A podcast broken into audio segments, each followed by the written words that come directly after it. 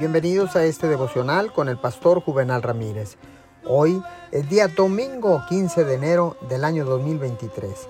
La palabra dice en Salmos 31, 14 y 15. Mas yo en ti confío, oh Jehová. Digo, tú eres mi Dios. En tu mano están mis tiempos. Líbrame de la mano de mis enemigos y de mis perseguidores. Hace algunos años conocí un testimonio de un fiel miembro de una iglesia que sufrió un importante derrame cerebral que le paralizó el lado izquierdo de su cuerpo. No podía caminar ni hablar. Le dijeron que con una terapia intensa podría llegar a recuperar el habla, pero que nunca podría volver a caminar. Durante dos años no tuvo sensibilidad alguna en la parte izquierda de su cuerpo, pero siguió asistiendo a la iglesia.